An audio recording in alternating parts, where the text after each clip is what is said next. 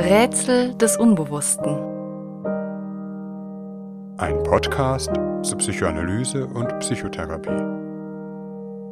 Folge 64. Die anorektische Dynamik. Oder warum es bei Essstörungen nicht um das Essen geht. Sei es im zu viel oder zu wenig, im heimlichen Ausspucken, im Verweigern, im Bingen, bis hin zu einem pathologisch anmutenden Regime über das eigene Essverhalten. Kaum etwas scheint so störanfällig wie unser Verhältnis zum Essen. Die therapeutische Erfahrung zeigt, dass im Zuge einer psychischen Erkrankung das Essverhalten beinahe nie unberührt bleibt, bei Frauen wie Männern. Essen hat eine hohe kulturelle und symbolische Bedeutung, reguliert den Tagesablauf, bildet das Zentrum von Gemeinschaften nicht zuletzt der Familiengemeinschaft. Vom allabendlichen Beisammensein zu Tisch, über den Sonntagsbraten oder das Weihnachtsessen bis zum Leichenschmaus. Das Essen ist neben dem Atmen die fundamentale Form des Stoffwechsels mit der Welt, des Austauschs zwischen innen und außen. Zugleich immer etwas sehr Sensibles und Intimes. Es ist meist auch das Erste, das ein Säugling von seiner Mutter bekommt das Gute, das Lebensspendende, das die Mutter gibt, auf das man zugleich existenziell angewiesen ist, die Milch. Das Essen ist das, was man von außen bekommt, das dann aber einverleibt zu einem Teil des Selbst, des Körpers wird. Du bist, was du isst. Hierin zeichnet sich schon das mithin psychisch Heikle des Essens ab. Denn was, wenn das Verhältnis zum Außen konfliktreich ist, man das nicht sein oder werden will, was einem der andere gibt. Zugleich gibt es wohl kaum eine Störung, die so viel Unverständnis, auch Widerwillen und Ärger zu provozieren scheint. Das Umfeld reagiert häufig auf ein stark restriktives Essverhalten genervt, bis hin zu verurteilend oder bedrängend, etwa Wie kann man nur nicht essen wollen? Warum stellst du dich so an? Während umgekehrt eine mangelhafte Kontrolle über das eigene Essverhalten oft als Zeichen persönlicher Schwäche ausgelegt wird, etwa von einer charakterschwachen Gier im Sinne von kann sie sich denn nicht mehr beherrschen? Muss man denn so viel fressen? Das Essverhalten ist schließlich auch ein Brennpunkt der Scham und des Beschämtwerdens. Wir wollen uns in dieser Folge aber vorwiegend mit der Psychodynamik der Anorexie beschäftigen und hierbei vor allem die Anorexie bei Frauen ins Zentrum stellen. Anorexie stammt vom griechischen anorexein, was bedeutet fehlendes Verlangen, fehlende Begierde. Es handelt sich um ein Störungsbild, das auch in den gängigen Diagnosemanualen verzeichnet ist und dort etwa mit Symptomen eines Gewichtsverlustes unter einen kritischen Grenzwert beschrieben wird, den die Betroffenen selbst durch Erbrechen, Abführen oder einer massiven Kontrolle des Essverhaltens herbeiführen. Je nach Ausprägung kann es durch das Untergewicht zu einer Reihe körperlicher Symptome kommen, die im weiteren Verlauf lebensbedrohlich werden können, zu einer mitunter hohen Sterblichkeitsrate führen. Zudem wird häufig eine sogenannte Körperschemastörung beschrieben, also eine Verzerrung in der Wahrnehmung des eigenen Körpers, der etwa trotz einer offensichtlichen Unterernährung als zu dick empfunden wird. Im gängigen Verständnis des Wortes Anorexie, der Magersucht, sind aber vielleicht gleich mehrere Implikationen enthalten, die auf einen Irrweg führen können. Erstens, dass es sich um eine einheitliche Krankheit handele. Tatsächlich gibt es auch hier ein breites Spektrum. Die medialen Bilder von zu Skeletten heruntergehungerten meist jungen Frauen, sind sicher nur ein Extrem. Ein manchmal ebenso verbissener Kampf ums Essen, Hungern, Überregulieren ist sicherlich viel weiter verbreitet und auch nicht am rein äußerlichen Körperbild festzumachen. Dieser Kampf wird oft im Verborgenen ausgefochten, wie anorektische Störungen überhaupt oftmals um die Psychologie des Geheimnisses und Geheimhaltens kreist. In diesem Zusammenhang wird in der Fachliteratur diskutiert, das Diagnosespektrum zu erweitern, um zum Beispiel eine zwanghafte Beschäftigung und Kontrolle von Ernährung, eine sogenannte Orthorexie, besser von einer Anorexie abgrenzen zu können. Ein zweiter Irrweg bahnt sich in der Vorstellung, dass es bei der Anorexie vorwiegend um das äußere Erscheinungsbild gehe, etwa in einem vermeintlich überstiegenen Schlankheits- bzw. Schönheitsideal, das durch Hungern erreicht werden soll. Ein dritter Irrweg liegt in der Vorstellung, die Anorexie sei eine Krankheit, die einer einzelnen Person zustoße, etwas, das ein einzelner Mensch hat, etwa ein krankes Kind gegenüber einer ja dann gesunden Familie.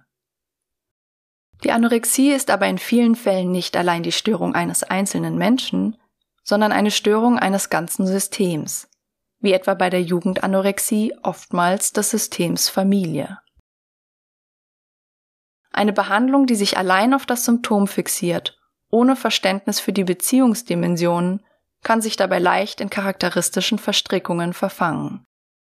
Mit allen möglichen Tricks und Angeboten, Trainings- und Verstärkerplänen, Belohnungen und Bestrafungen, nicht zuletzt auch Zwang bis hin zur Gewalt, wird versucht, dieser scheinbar verrückten, störenden, irrationalen Besessenheit der Anorektikerin beizukommen, den Dämon auszutreiben. In dieser Hinsicht scheint die Anorexie als vermeintliche Frauenkrankheit des Zeitalters die Nachfolge der Hysterie angetreten zu haben. Dennoch bleibt im Kern die Frage, warum will die Anorektikerin nichts essen? Stimmt etwas in ihren Genen nicht? Versteht sie nicht, wie wichtig das Essen für die Gesundheit ist? Muss man ihr das erklären? Muss man ihr ein realistisches Schönheitsideal beibringen? Sieht sie nicht, wie ungesund dünn sie ist?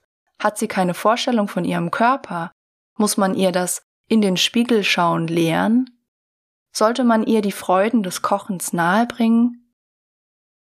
Als wäre das zumindest augenfälligste Symptom der Anorexie die Verweigerung von Nahrung, einer Art irrationalen Einstellung, fehlgeleiteten Wahrnehmung oder Unwissen geschuldet, die man nur korrigieren müsste, um die Betroffene wieder in die Normalität einzubinden. Doch genau dagegen scheint sie sich mit allen Mitteln zu sperren. Es sei nebenbei bemerkt, dass viele anorektische Frauen durchaus gut über das Essen Bescheid wissen, vielleicht sogar besser als ihre Ärzte und Psychiater, zudem nicht selten gute Köchinnen sind und in Gesundheitsfragen durchaus kompetent. Die Verweigerung und Eigenwilligkeit in Bezug auf das eigene Essverhalten, die gegen alle Hilfsmaßnahmen resistent ist, führt nicht selten dazu, dass das Umfeld immer vehementer, auch übergriffiger wird, eine, wie wir noch hören werden, tiefe Befürchtung der Betroffenen immer mehr Realität wird. Nämlich, dass die vermeintlichen Hilfsangebote versteckte Versuche der anderen sind, Kontrolle über ihr Ich zu gewinnen. Zur unbewussten Beziehungsdynamik der Anorexie kann aber auch das Entstehen einer Zwangslage gehören, die auf alle Beteiligten, auch Ärzte, einen hohen Handlungsdruck ausübt. Wir werden sehen, dass sich eine ganz ähnliche Dynamik auch in Therapien entfalten kann. Nicht nur in Bezug auf das Thema Essen, sondern auch das, was in Therapien im übertragenen Sinne nahrhaft sein könnte. Mit wie vielen guten Ideen, Ratschlägen, Hilfsmaßnahmen, abgewogenen Portionen und ausgewogenen Plänen, Verträgen und Vereinbarungen man auch an die Anorektikerin herantritt. All dies stößt auf eine Entschlossenheit, einen eisernen Willen, mitunter aber auch auf ein sehr trickreiches Ausweichen. Als würde man mit diesen Maßnahmen das Hungern allenfalls in die Heimlichkeit treiben. Nicht selten ergibt sich am Ende eine Art Tanz um das Symptom, in dem die Betroffene und ihr Umfeld sich immer mehr ineinander verbeißen. Aber worum geht es hier eigentlich? Der Schlüssel zur Anorexie liegt vielleicht nicht in fehlendem Wissen oder falschen Überzeugungen, sondern in jenem rätselhaften Willen, von dem allein es abzuhängen scheint, ob etwas hinein darf, sei es etwas zu essen oder ein Ratschlag. Ein Wille, der sich meist auch in anderen Lebensbereichen geltend macht, etwa auch im Zusammenhang mit Perfektionismus oder einer ausgeprägten Leistungsbereitschaft und Ehrgeiz steht. Wie also lassen sich anorektische Dynamiken verstehen? Tatsächlich geht es, in psychoanalytischer Perspektive, nur vordergründig um das Essen. Vielmehr wird am Essverhalten ein Kampf um psychische Grenzen ausgetragen, der in Wahrheit den Kern der eigenen Identität betrifft. Dass dieser Grenzkonflikt sich aber gerade an der Frage des Essens zuspitzt, ist kein Zufall. Ein erster Ansatzpunkt ist vielleicht der Zusammenhang von Essen und Autonomie. Im Essverhalten wird immer auch die eigene Grenze verhandelt, der eigene Wille erprobt. Bei kleinen Kindern ist dies oftmals noch ganz unmittelbar zu beobachten und auch Bestandteil einer normalen Entwicklung. Mund zu, wenn der Löffel angeflogen kommt, das Wegdrehen des Kopfes an der Brust, das durchaus lustvolle Wiederausspucken und Wegprusten des Breis. Dies alles zählt zu den wohl frühesten Ausdrucksmöglichkeiten des Kindes, Nein zu sagen. Das Nein sagen hat gesellschaftlich vielleicht keinen guten Ruf, ist aber für die Konstitution des eigenen Ich, der eigenen Identität von entscheidender Bedeutung. Nein bedeutet die Kontrolle über die eigenen Grenzen zu beanspruchen, zu bestimmen, was in einen reinkommt und was nicht, wodurch sich überhaupt erst ein Innen von einem Außen abgrenzt. Wer Nein sagt, sagt immer auch Ich. Das Essen ist das, was von außen kommt, zu dem man aber auch selbst wird, das in den eigenen Leib einverwandelt wird. Und nur wer darüber bestimmt, kann bestimmen, wer er ist. Aus der Perspektive der Eltern, oft zunächst der Mutter, machen sich hingegen an der Ernährung entscheidende Fragen fest, wie kann ich meinem Kind etwas Gutes geben, etwas, womit es sich gut entwickelt? Will das Kind etwas von mir in sich haben? Nimmt es mich an? Weshalb eine Ablehnung von Nahrung durch das Kind auch außerordentlich kränkend und quälend sein kann. Kinder erproben spielerisch über das Ablehnen und Aufnehmen Schlucken und Ausspucken die Grenzen des eigenen Ich. Zunächst in einem noch konkret körperlichen Sinne. Ich bestimme, was in mich hineinkommt. Für Kinder ist das Gefühl wichtig, die Eltern und das, was sie geben wollen, auch ablehnen zu dürfen. Zugleich bleibt es ja eine Grundtatsache des Lebens, dass man den anderen braucht, etwas von außen in sich aufnehmen muss, damit man leben kann. Kinder verteidigen nicht nur ihre Autonomie, sie sind zugleich hungrig nach dem anderen, nach der Liebe der Eltern und dem, was sie geben. Vielleicht sind Liebe und Nahrung am Anfang des Lebens kaum zu trennen, ist das Nähren und Stillen eines Säuglings zugleich ein Akt der Versorgung und der Liebe, die ja bekanntlich durch den Magen geht. Das Essen ist in diesem Sinne eine Metapher für den existenziell notwendigen körperlichen und seelischen Stoffwechsel mit der Welt. Hierin liegt die Paradoxie alles Lebendigen. Um sich selbst zu erhalten, muss man etwas anderes aufnehmen. Keine Grenze ohne Öffnung. Dieser Stoffwechsel, der Grenzverkehr mit dem Außen, kann in einer anorektischen Entwicklung nun gestört oder zumindest hochkonflikthaft sein. Die Anorexie ist ein Lösungsversuch in einem Grenzkonflikt, in dem die Herrschaft über das errungen werden soll, was einem am stärksten dem Außen ausliefert, abhängig macht. Den Hunger. Die Gründe für den Grenzkonflikt können sehr unterschiedlich sein. Wir legen in unserer Betrachtung einen Schwerpunkt auf Familiensysteme und die damit verbundene unbewusste Beziehungsdynamik. Wie bei jeder psychischen Erkrankung gibt es hier aber nicht die eine Ursache, sondern ein komplexes Zusammenspiel vieler Faktoren Gesellschaft, Familie, Peers, individuelle Merkmale, Biologie. Jede anorektische Störung hat ihre eigene Geschichte und damit auch ihre eigene Wahrheit. Manche, aber keineswegs alle Anorexie-Erkrankte, berichten von traumatischen Erlebnissen in ihrer Geschichte. Betroffene schildern etwa sexualisierte Gewalt, Vernachlässigung, oft aber auch narzisstischen Missbrauch. Etwa, wenn Kinder für die narzisstischen Größenfantasien ihre Eltern herhalten müssen, wie man es etwa aus der Biografie von Stars kennt. Oft entspringen anorektische Störungen aber auch einer komplexen Familiendynamik, in der sich keineswegs immer explizit traumatische Ereignisse finden lassen.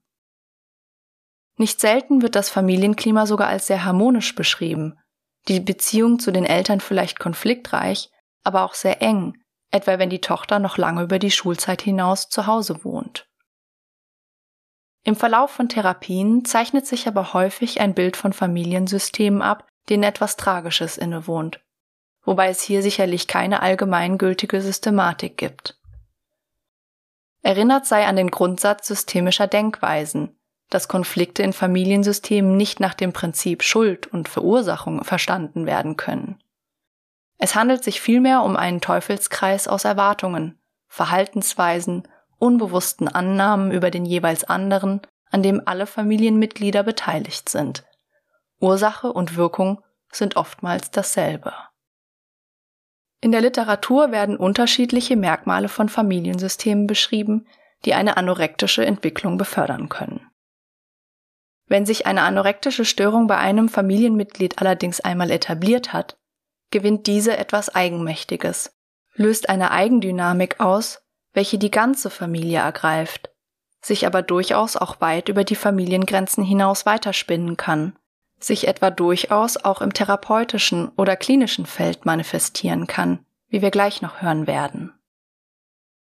Zwischen einem wie immer auch funktionierenden und einem nicht funktionierenden Familiensystem ist vielleicht in vielen Fällen gar kein so großer Unterschied. Manchmal sind es bestimmte einzelne Umstände, oder das Ausbleiben kompensatorischer Erfahrungen, Mobbing in der Schule, Trennung der Eltern, Trauerfälle, die einen Teufelskreis in Gang setzen, aus der die Familie keinen Ausweg mehr findet. Beschrieben wird von manchen Patienten ein Familienklima, das psychoanalytisch gesprochen von der Verdrängung beherrscht wird. Zwischen den Eltern bestehen zum Beispiel massive Konflikte, die ungelöst, vielleicht auch unlösbar sind. Konflikte, die als zu bedrohlich erlebt werden, das Familiensystem zu zersprengen drohen, wenn sie einmal angerührt würden. Etwa die Angst des Elternpaars vor der Frage, ob man eigentlich noch glücklich miteinander ist.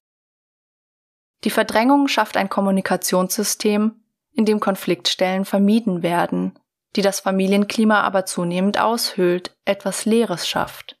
Vielleicht wird eine Pseudokommunikation geschaffen, die eine fröhliche Anmutung hat, immer wieder bestätigen muss, dass man glücklich ist. Der aber, in einem Bild gesprochen, der emotionale Nährwert fehlt, der Kontakt zu den wirklichen Gefühlen. Andere Betroffene schildern ein Familienklima, in dem das Nein sagen, der Abgrenzungsversuch eines Kindes so bedrohlich und verletzend empfunden wird, dass es ein subtiles Abgrenzungsverbot gibt. Vielleicht nicht offen, sondern mit den Mitteln des familiären Gummizauns, von dem wir in Folge 63 gehört haben. Oder die Eltern haben so große Angst, ihrem Kind nicht das Gute geben zu können, nicht gut für ihre Kinder zu sein, dass Kinder immer wieder in die Position geraten, ihre Eltern entlasten zu müssen, gewissermaßen den Löffel, den die Eltern reichen, zu schlucken, damit die Eltern sich nicht traurig fühlen. Selbst wenn es einem eigentlich nicht schmeckt oder man sich eigentlich nach etwas anderem sehnt was nichts anderes bedeutet, als den Bedürfnissen der Eltern Vorrang einzuräumen, dabei aber zu tun, als wären es die eigenen Bedürfnisse. Vielleicht kaum lernen zu können, was das eigene Begehren ist und wie man es stillt. Dieses bleibt vielmehr von früh an säuglingshaft roh und ungestillt, zugleich etwas, das die Liebe der Eltern gefährdet, die Eltern so sehr verletzt. Ein bedrohlicher Teufel, der irgendwo im eigenen Innern wütet, aber nicht als das eigene Sehen erkannt wird. Eine ähnliche Folge können auch narzisstische Beziehungserfahrungen haben, nicht nur in Form des offenen narzisstischen Missbrauchs, sondern auch wenn Kinder fühlen, dass sie um keinen Preis der Welt das Ideal der perfekten Familie irritieren dürfen, selbst wenn sie eigentlich wütend sind und keineswegs immer der beste Freund der Eltern sein wollen. Anorexie offenbart nicht selten einen Konflikt im Familiensystem, der aber, weil er nicht bewusst werden kann, in ein Symptom verschoben ist, konkret am Essverhalten in Szene gesetzt wird, gerade weil die Abgrenzung anders nicht gedacht werden kann. Die Wut auf die Eltern etwa, der Abgrenzungswunsch, ist den Betroffenen selbst oft unbewusst oder mit massiven Schuldgefühlen verstellt. Oftmals ist Familiensystem ein tragischer Teufelskreis eingeschrieben, eigentlich etwas zutiefst Trauriges. Aus Angst, den anderen zu verletzen, verbergen die Beteiligten ihre wahren Gefühle, verunmöglichen echten emotionalen Kontakt oder ersetzen ihn durch Pseudokontakt und verfehlen einander dadurch, das heißt verletzen einander letztlich zutiefst. Denn emotionaler Kontakt ist die Nahrung, die in Beziehungen satt macht, stillt, beglückt. Das Verfehlen dieses Kontakts hingegen ist seelischer Schmerz.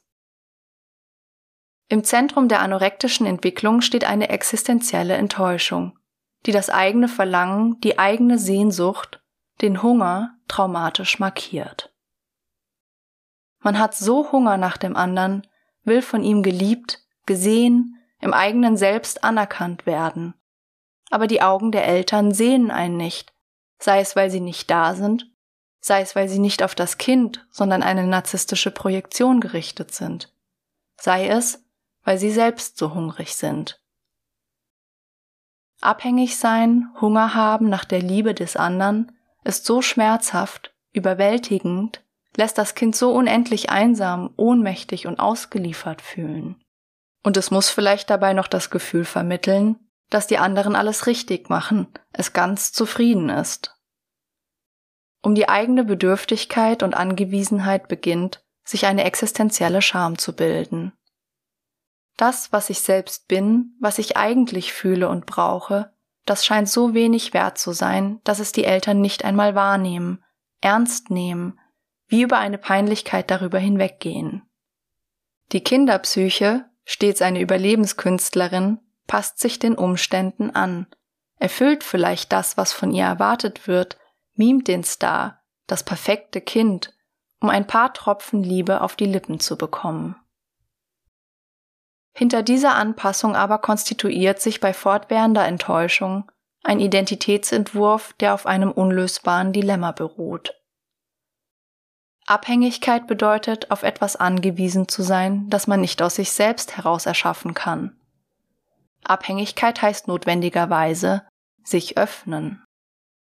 Und nirgendwo anders ist ein Mensch so sehr verwundbar, so sehr auf die Feinfühligkeit und Sensibilität der anderen angewiesen, wie wenn er ein Stück seiner Grenzen preisgibt.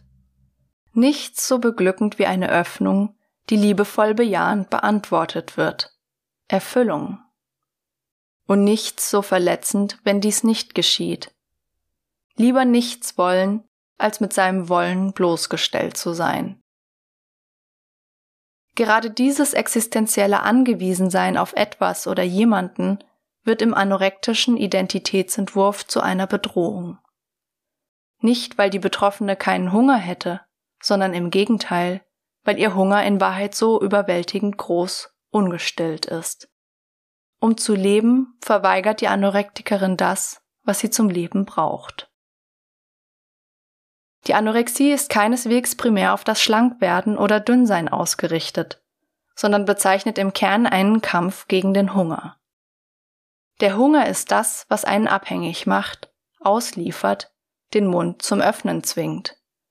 Herrschaft über den Hunger zu erlangen hieße, endlich die Herrschaft über das Selbst zu gewinnen, gänzlich autonom zu sein und sich nicht mehr ausgeliefert, beschämt und nichtig fühlen zu müssen.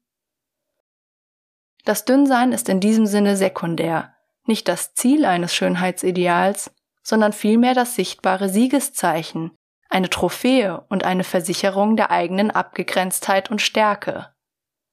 Auf diesen Punkt kann sich das Erleben bis zum Wahn hin fixieren. Psychoanalytisch gesprochen die Anorexie ist eine komplexe Abwehrformation gegen das eigene Verlangen, die sich am Essen, aber nicht nur dort festmacht. Als Reaktion auf einen existenziellen Mangel bildet sich ein tyrannisches Über-Ich, das eine Diktatur über die eigenen Bedürfnisse errichtet. Es ist eine Absage an den anderen und das, was er einem geben könnte, eine im wahrsten Sinne des Wortes Unabhängigkeitserklärung, in der, um die politische Metapher weiterzuspinnen, auch noch die Wut über das enttäuschende Mutter- oder Vaterland mitschwingt. Du kannst mir nichts geben, was ich brauche. Du hast nicht das Richtige für mich. Den Hunger durch eine ungeheuerliche Willensanstrengung zu überwinden, ist zunächst aber einmal ein narzisstischer Triumph, der ein Hochgefühl auslöst. Ein Hochgefühl, das mithin süchtig macht. Meist erstreckt sich diese Dynamik auf unterschiedliche Lebensbereiche, liegt etwa auch im Perfektionismus oder in Zwangssymptomen ein verborgener Versuch, etwas unter Kontrolle zu bringen. Perfekt sein heißt gänzlich geschlossen, abgegrenzt. Fehler machen heißt eine offene Stelle haben, eine Wunde, eine Unzulänglichkeit, in die der andere sich potenziell festhaken könnte. Einen Fehler zu machen heißt aber auch, einen Mangel zu haben. Einen Mangel zu haben bedeutet, in irgendeiner Weise auf etwas anderes angewiesen zu sein. Und dieses Gefühl ist kaum auszuhalten, aktiviert eine vernichtende Scham, wird mit aller Anstrengung und oft ja auch tatsächlich bewundernswerter Leistungsbereitschaft niedergehalten. Am Sieg über den Hunger macht sich die Fähigkeit fest, ein Ich zu sein, ein Ich zu haben, und hier sogar ein nahezu allmächtiges, das sich über die Grundtatsachen des Lebens hinwegzusetzen scheint. Hierin liegt eine große narzisstische Verführung, die in eine tödliche Eskalationsspirale führen kann. Das Gefühl der totalen Ausgeliefertheit wandelt sich in den Triumph über das eigene Verlangen. Aber, hierin auch die Tragik der Anorexie, durch die Verweigerung des Essens wächst auch der Hunger, wird quälend, fordert immer größere Gewaltmaßnahmen gegen das eigene Verlangen.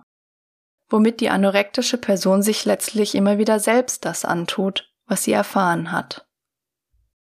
Die Anorexie ist deswegen auch ein meist scheiternder Lösungsversuch, der im traumatischen Wiederholungszwang gefangen bleibt, zuletzt nicht selten auch wieder in reale Abhängigkeiten von der Kernfamilie zurückführt. Auch in Therapien kann die anorektische Dynamik bestimmend werden, in ein grundlegendes Dilemma führen. Eine Therapie aufnehmen bedeutet, etwas vom anderen zu wollen, zu brauchen. Aber genau das ist es, was der Anorektikerin nicht möglich ist, bei dem sie ihr Ich zu verlieren oder in unaushaltbare Zustände zu geraten droht. Häufig setzt sich auch in Therapien eine Beziehungsdynamik in Gang, in welcher die Rollen und Abhängigkeitsgefühle sich zu vertauschen drohen. Dies gilt nicht nur für die Frage des Essens, sondern wird, insbesondere bei längeren Therapien, zunehmend Teil der therapeutischen Beziehungsdynamik. Getreu dem psychoanalytischen Prinzip, dass sich ein psychisches Symptom im Verlauf der Behandlung wieder in jene Beziehungsstörung verwandelt, aus der es entstanden ist. Eine anorektische Dynamik kann zum Beispiel darin bestehen, dass der therapeutische Prozess durch eine fundamentale Aufnahmestörung gehemmt scheint. Egal wie gut die Deutungen, Zuwendungen, Verstehensversuche, das heißt die therapeutische Nahrung, auch sein mögen. Kaum etwas scheint wirklich anzukommen, psychisch aufgenommen und assimiliert zu werden. Sei es, dass alle Verstehensversuche auf eine eiserne Wand treffen verworfen, abgelehnt oder gewissermaßen aktiv nicht verstanden, überhört und ignoriert werden. Sei es, dass statt eines gegenseitigen Verstehens die Therapeutin oder der Therapeut zunehmend das Gefühl gewinnt, es gehe um ein Gezerre, Verhandeln, manchmal auch am therapeutischen Rahmen, Vereinbarungen, Terminen, immer wieder nach dem Prinzip Mund auf, Mund zu. Ganz nach dem Motto, ich brauch was, aber ich will nichts. Manchmal wird die therapeutische Nahrung auch scheinbar aufgenommen, aber gewissermaßen nicht hinuntergeschluckt, sondern heimlich im Mund behalten, um sie nach der Stunde wieder auszuspucken. In der nächsten Stunde ist alles, was scheinbar erarbeitet wurde, wie weg. Es ändert sich nichts. Die Erfahrungen der Therapie werden nicht in die psychische Struktur einverwandelt, was Therapeuten zunehmend hilflos fühlen lässt, aber auch wütend machen kann. In der Therapie von Anorexie-Betroffenen ist es für Therapeuten umso wichtiger, nicht ins Agieren zu verfallen. Die Betroffene etwa zum Verständnis zwingen, Deutungen in sie hineinstopfen zu wollen oder gar direkten Druck auszuüben. Oder aber sich frustriert oder resigniert zurückziehen. Manche der anorektischen Dynamiken laufen jedoch gerade auf Zwangslagen zu, im dramatischsten Fall etwa handeln zu müssen, um das Überleben zu sichern. In manchen Fällen bietet sich aber auch die Chance, diese Dynamiken zu benennen, zu verstehen, ehe sie eskalieren. Wichtig ist, dass Therapeuten diese Gefühle auch als eine unbewusste Botschaft verstehen. Was in der anderen Person vorgeht, wie ohnmächtig sie sich fühlt, wie verzweifelt wütend sie ist oder wie enttäuscht, in welchem Dilemma sie steckt. So sehr anorektische Dynamiken in der Gegenübertragung Ärgergefühle auslösen können, sollten sie trotzdem in ihrer existenziellen Not verstanden werden. Eine Not, die in einer Therapie geradezu eine Zuspitzung findet. Dass man sich so sehr nach dem anderen sehnt, aber zugleich nicht so bedrohlich ist, wie dieses Sehnen fühlen zu müssen. Das therapeutische Vorgehen bei einer anorektischen Problematik ist vielleicht weniger als eine Art Füttersituation zu denken, nach dem Prinzip A gibt etwas in B hinein, sondern als ein Buffet. Es wird etwas hingestellt, angeboten, das genommen werden kann oder auch nicht. Das Nein, meine Suppe esse ich nicht ist etwas, das Therapeuten vielleicht lange ertragen müssen, als den einzigen Weg, ein Ich-Gefühl aufrecht zu erhalten, den Selbstwert zu stabilisieren. Zugleich sollten Therapeuten sich nicht mit der Ausweglosigkeit dieses Dilemmas identifizieren, nicht die Hoffnung verlieren, dass doch noch einmal etwas anderes möglich sein kann. In der therapeutischen Begegnung ist letztlich die Erfahrung entscheidend, dass Sehnsucht, Verlangen, Hunger und ein autonomes Ich keine Widersprüche sind.